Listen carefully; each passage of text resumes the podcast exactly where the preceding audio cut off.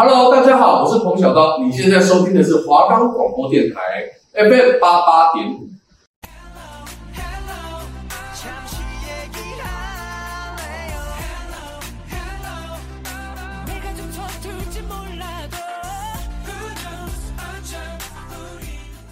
여러분，안녕하세요。喜欢韩国的偶像吗？喜欢韩国的美食吗？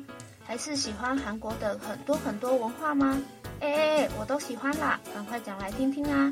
那我함께좋은시간을보내세요。您现在收听的是华冈广播电台 FM 八八点五，欢迎收听。哎，你讲话很含糊耶，你问有多含糊啊？我们的节目可以在 First Story、Spotify、Apple Podcasts、Google Podcasts、Pocket Casts、SoundOnPlayer，还有 KKBox 等平台上收听，搜寻华冈电台就可以听到我们的节目喽。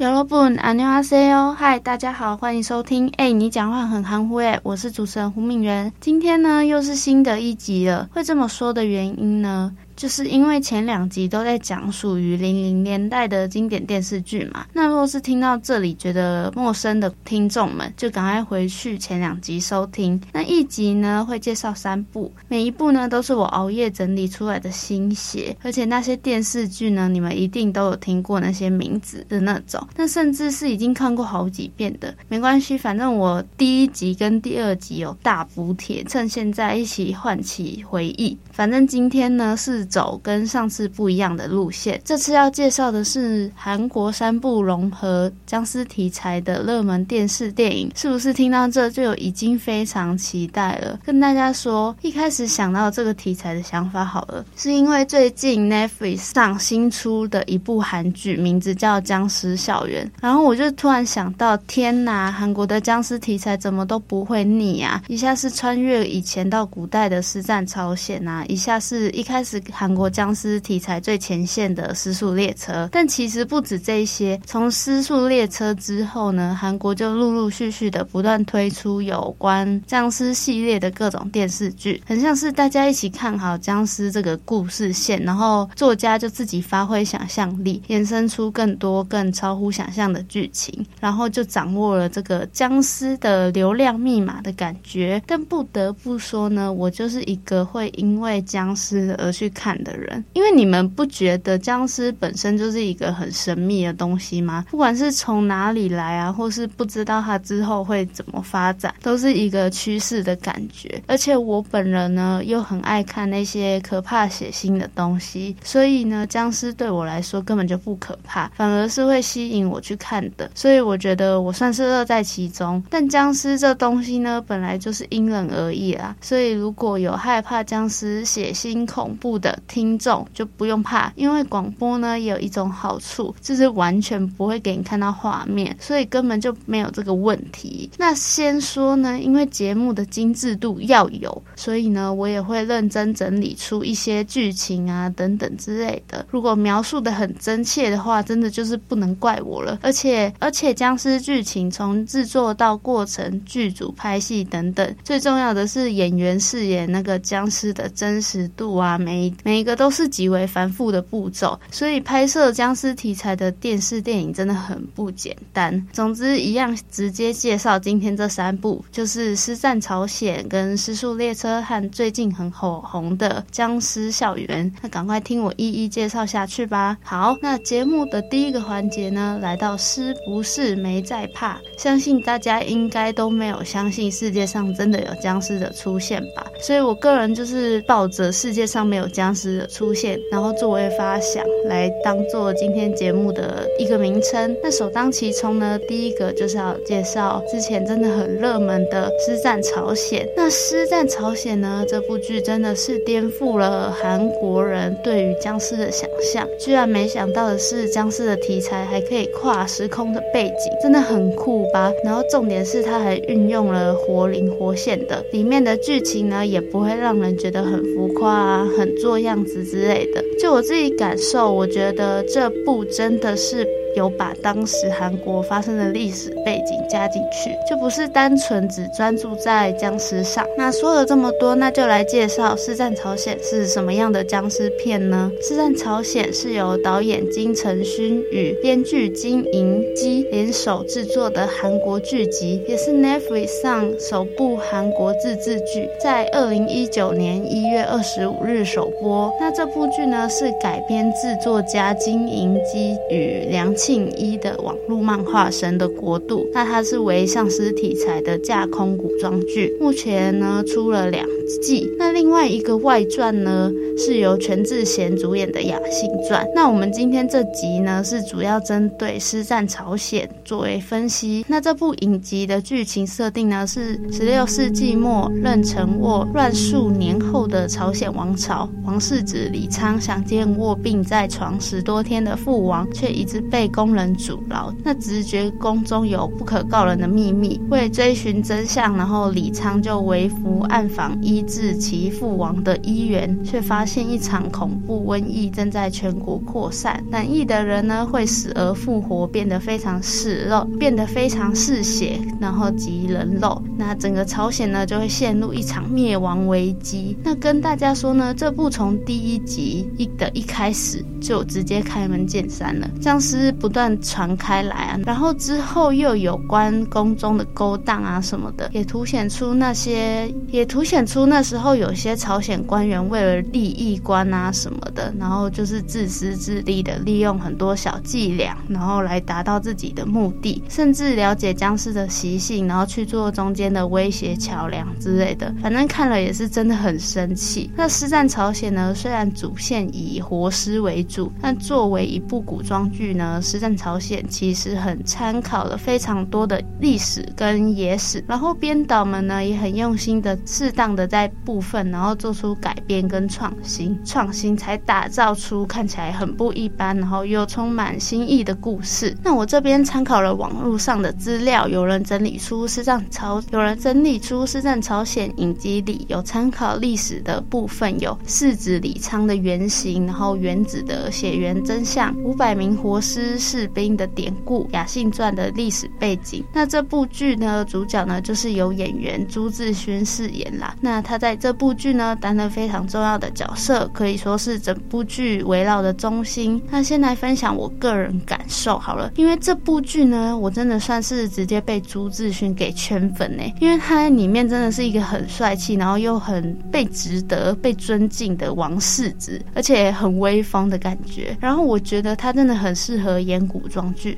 就是不会很怪的感觉，就是很适合他。因为说实在，有些演员在演这么重要的王位啊，然后分量阶级比较重的角色的时候，就不是每个演员都能胜任。所以我觉得朱智勋是一个很厉害的演员。虽然他之前也有演过很多角色，但《尸战朝鲜》中的他是让他名气什么的，也有在实质的增加。哎，他在剧中呢饰演一名叫做李昌的角色，他是朝鲜王朝的王世子。那多次呢被海原赵氏派系的官员上书废位，那为了除去为了除去赵氏势力，所以决定谋反。然后因为得知父王卧病嘛，在床，所以他想要看他一面，所以夜半潜入康宁殿的时候，发现父王呢。已经变成活尸的身影。他为了查明他的父亲的病情，所以他就私下出巡东来，然后寻找主治医源。因为瘟疫已经传开来了，途经已经变成活尸山庄的池绿轩，然后剧情就是一步步揭开活尸瘟疫的真相，这样。然后他就决定挺身保护百姓，是不是用想象的？我就觉得已经很帅了。好了，回来讲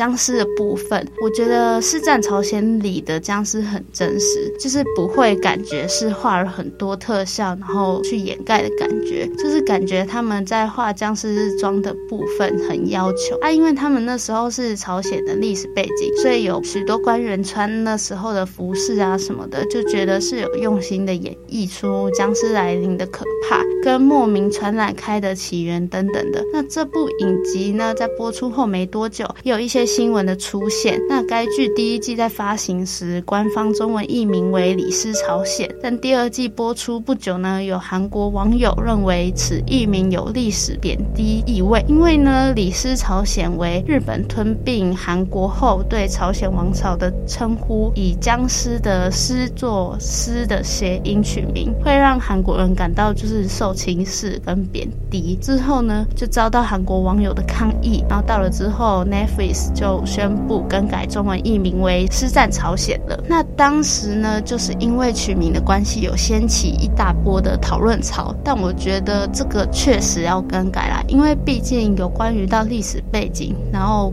国家跟国家之间也会想要守护自己的历史什么的，所以都是可以理解的。那之后的剧情发展呢？我觉得可能就是会导向原子，明显是寄生虫的宿主。然后李昌在破解生死草跟寄生虫的秘密之后，被迫的要回来解决原子，就是对付自己的兄弟的概念。那目前除了前几年出的《雅信传》后，第三季就一直遥遥无期。我真的好期待哦！好久以前看。完两季之后，就一直期待第三季什么时候可以出，因为真的太好看了。反正真的推荐给各位都去看一次，僵尸的魅力真的很棒。那再来呢，要介绍的是大家最熟悉再不过僵尸片了，就是《尸速列车》。那《尸速列车》相信我不用多做介绍，应该大部分的人都有看过或听过吧。但我还是要来介绍一下这部电影的僵尸是怎么样发展的。那《尸速列车》呢，是二零一六上映的韩国灾难电影。由严尚浩执导，电影主演包括孔刘、郑有美、马东石、金秀安、崔宇植、安昭熙以及金义圣，于二零一六年的七月二十日在韩国上映。那这部电影呢，是一定要介绍的理由呢，就是因为《尸速列车》是韩国电影史上首部关于丧尸题材的电影，所以它就是一个头头的概念。对于那时候没有看过这种丧尸题材的韩国人，可说是新鲜感大爆发。加上演员阵容非常精彩，从未播出的时候就已经有一些话题度了。没想到在电影上映之后，影评网站啊、影评网站啊，还是各种讨论电影的版面，更是直接爆炸。那虽然大家都差不多知道《尸速列车》的剧情是如何，但我还是要大概简单的说明一下《尸速列车》的背景呢，主要是位于一辆开往釜山的高速列车上，围绕了一群乘客，然后开始在丧尸袭集中生存的故事，那故事里呢，也包含了一系列探讨人性方面的问题。就是呢，韩国首尔一家证券公司经理徐硕宇，由就是由演员孔刘饰演。那他离婚后呢，就是疏于照顾他的女儿秀安，所以在秀安生日当天呢，他就。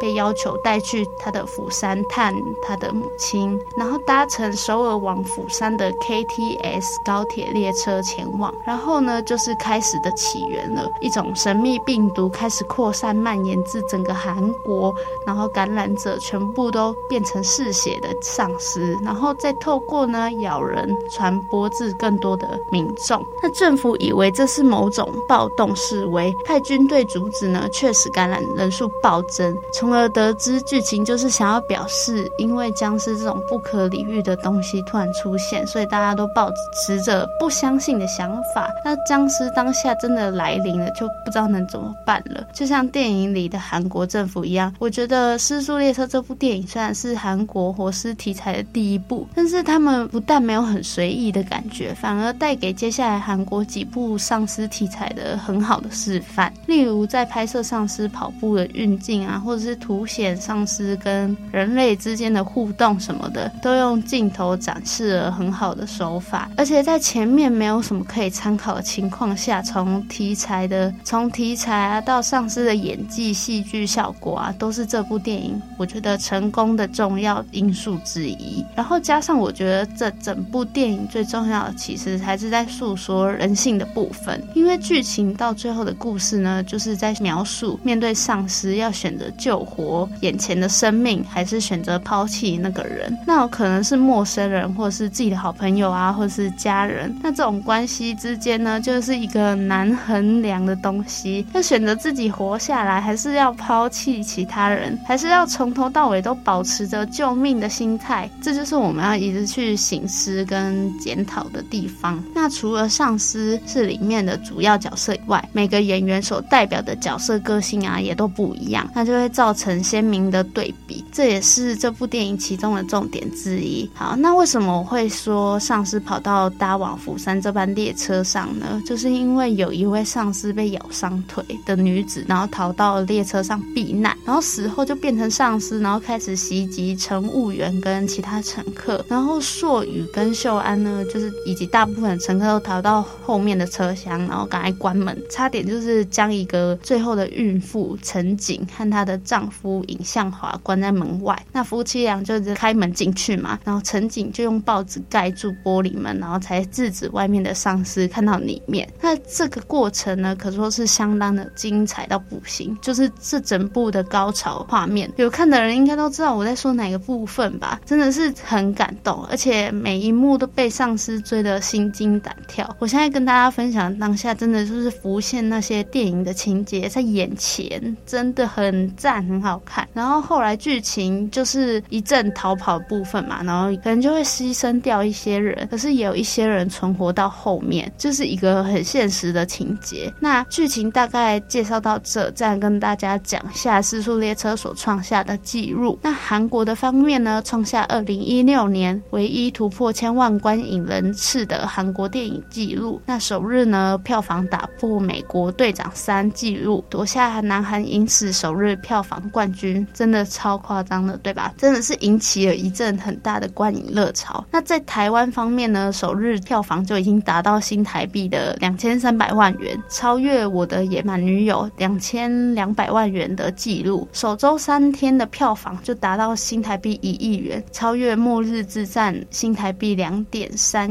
六亿元的票房，成为台湾活尸片的冠军。那最终全台票房呢，是新台币三点七六亿元，真的太厉害了！感觉全台湾的人都去看了这部电影。由此可知，《尸速列车》真的是僵尸题材最老大哥的存在。那接下来呢，就是最近才出的《僵尸校园》。那《僵尸校园》呢，为二零二二年一月二十八日上线的，在 Netflix 上韩国惊悚剧集，由韩由导演李在奎与编剧姜成日合作打造。故事改编自朱东根创作连载的 Webtoon 网络漫画。那此剧呢，在讲述在丧尸病毒肆虐的孝山市高中里，无路可逃的学生们想要以及想要营救他们的人们，经历了无法预测的极端状况，然后发生的故事。那这部呢，真的是近期最热门的一部了。我觉得《僵尸校园》出色的地方呢，算是有高潮迭起的剧情外，和整个僵尸的阵容啊、肢体的演绎啊，然后血腥的诠释、气氛的营造都很赞，然后还探讨了人性的议题。重点是，我觉得这部剧呢，可以更吸引我们这些学生族去观看的原因，就是呢，因为发生的地点是在学校，所以就会引发很多学生的共鸣之类的，引起很多学生之间的讨论的话题度。像是如果事件发生的当下，你是校园中的一份子，你会怎么做啊之类的。那先来介绍这出戏有哪几位演员呢？大部分都是新人，就是有很多不熟悉的。那《僵尸校园》呢，是由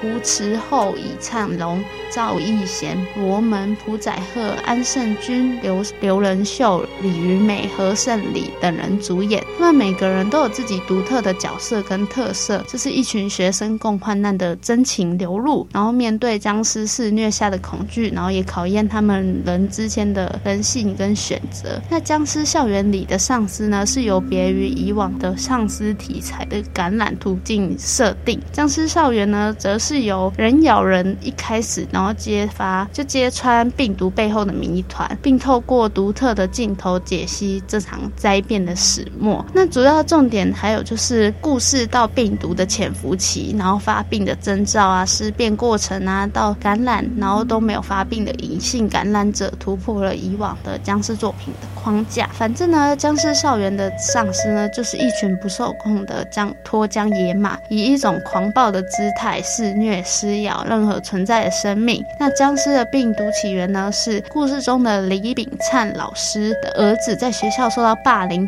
而寻死，于是李炳灿将约纳斯病毒并打入儿子的体内，然后导致僵尸病毒爆发。跟上面两部不太一样的是，《僵尸少园》还有的僵尸是半丧尸能力，半丧尸能力就是会产生吃人的欲望，但是不会遭受丧尸的攻击，然后还拥有超强的生命力啊、听力，就是像开外挂一样。总之，这部是很受大家瞩目的丧尸作品之一啊，也推荐大家去观看每一个僵尸的不同之处。好啦，节目到一个段落，我们转换个气氛，最近是什么季节呢？就是春。天，所以呢，我决定跟大家分享两首在春天时韩国人必听的歌曲。第一首呢为 Roy King 所演唱的《蹦蹦蹦》，非常甜蜜的旋律，听了心情会好到不行。那一起来听听这首歌吧。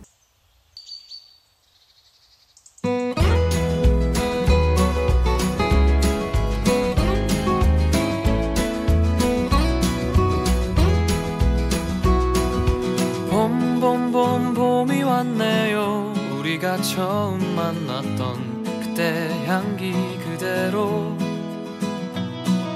그때가 앉아 있었던 그 벤치 옆에 나무도 아직도 남아 있네요. 살아가다 보면 잊혀질 거라 했지만 그 말을 하며 안 될 거란 걸 알고 있었어. 너를 처음 본 순간 나는 바로 알았지.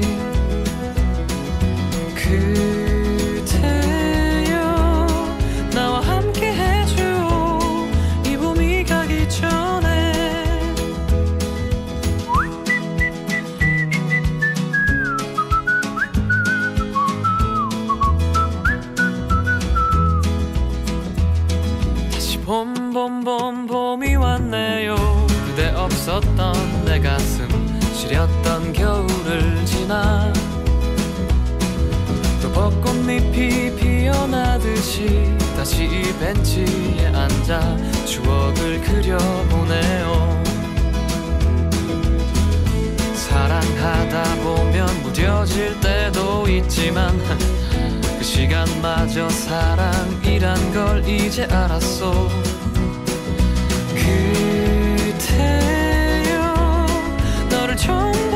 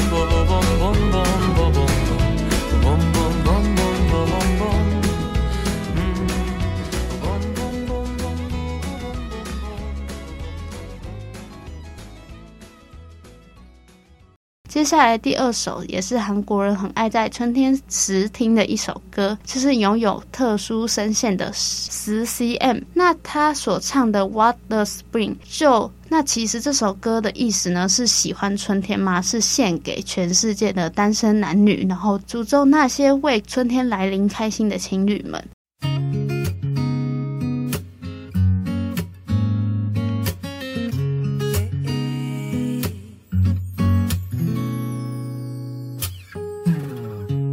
언제 피는지 그딴 게 뭐가 중요한데?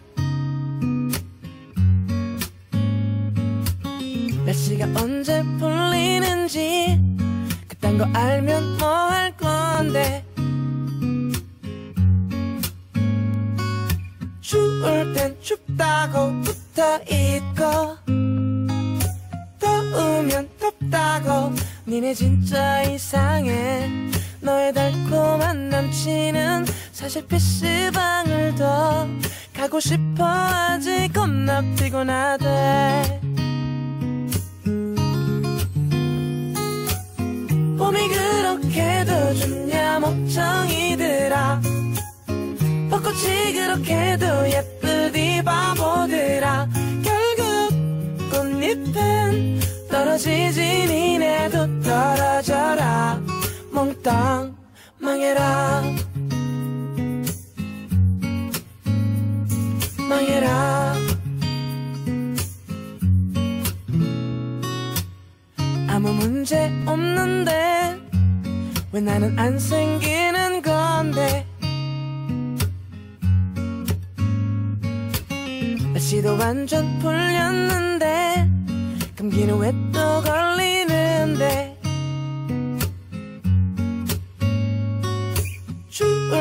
추워서 안 생기고 더우면 더워서 인생은 불공평해.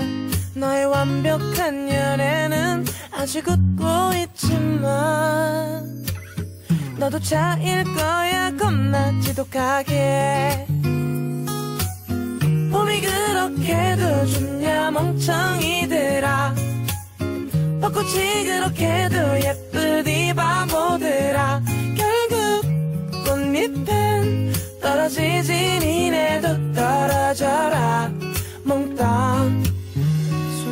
웃지 마 팔짱 끼지 마 끌어안지 마.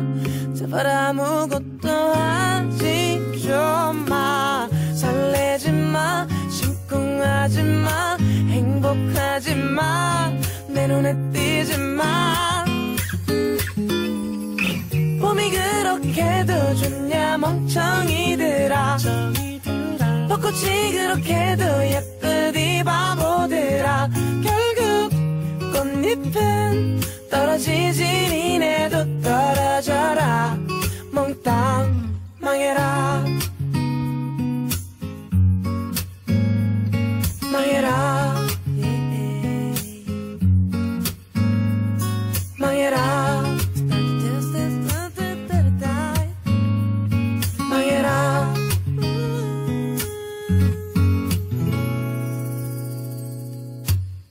本周节目又到了跟大家说再见的时候了。今天跟我一起看了这三部韩国热门的丧尸片，是不是觉得很精彩，不害怕呢？下周呢，我们真的要来胡乱听音乐了。下周主题为介绍韩国歌跟中文歌互相抄袭吗？还是是翻唱呢？让我们一起听，一起来揭晓吧。谢谢收听本周的《爱你讲话很含糊夜》，我是主持人胡敏源。每周五下午两点到两点半准时收听，不会错过韩国更多更有趣的内。内容哦，我们下周见，安妞。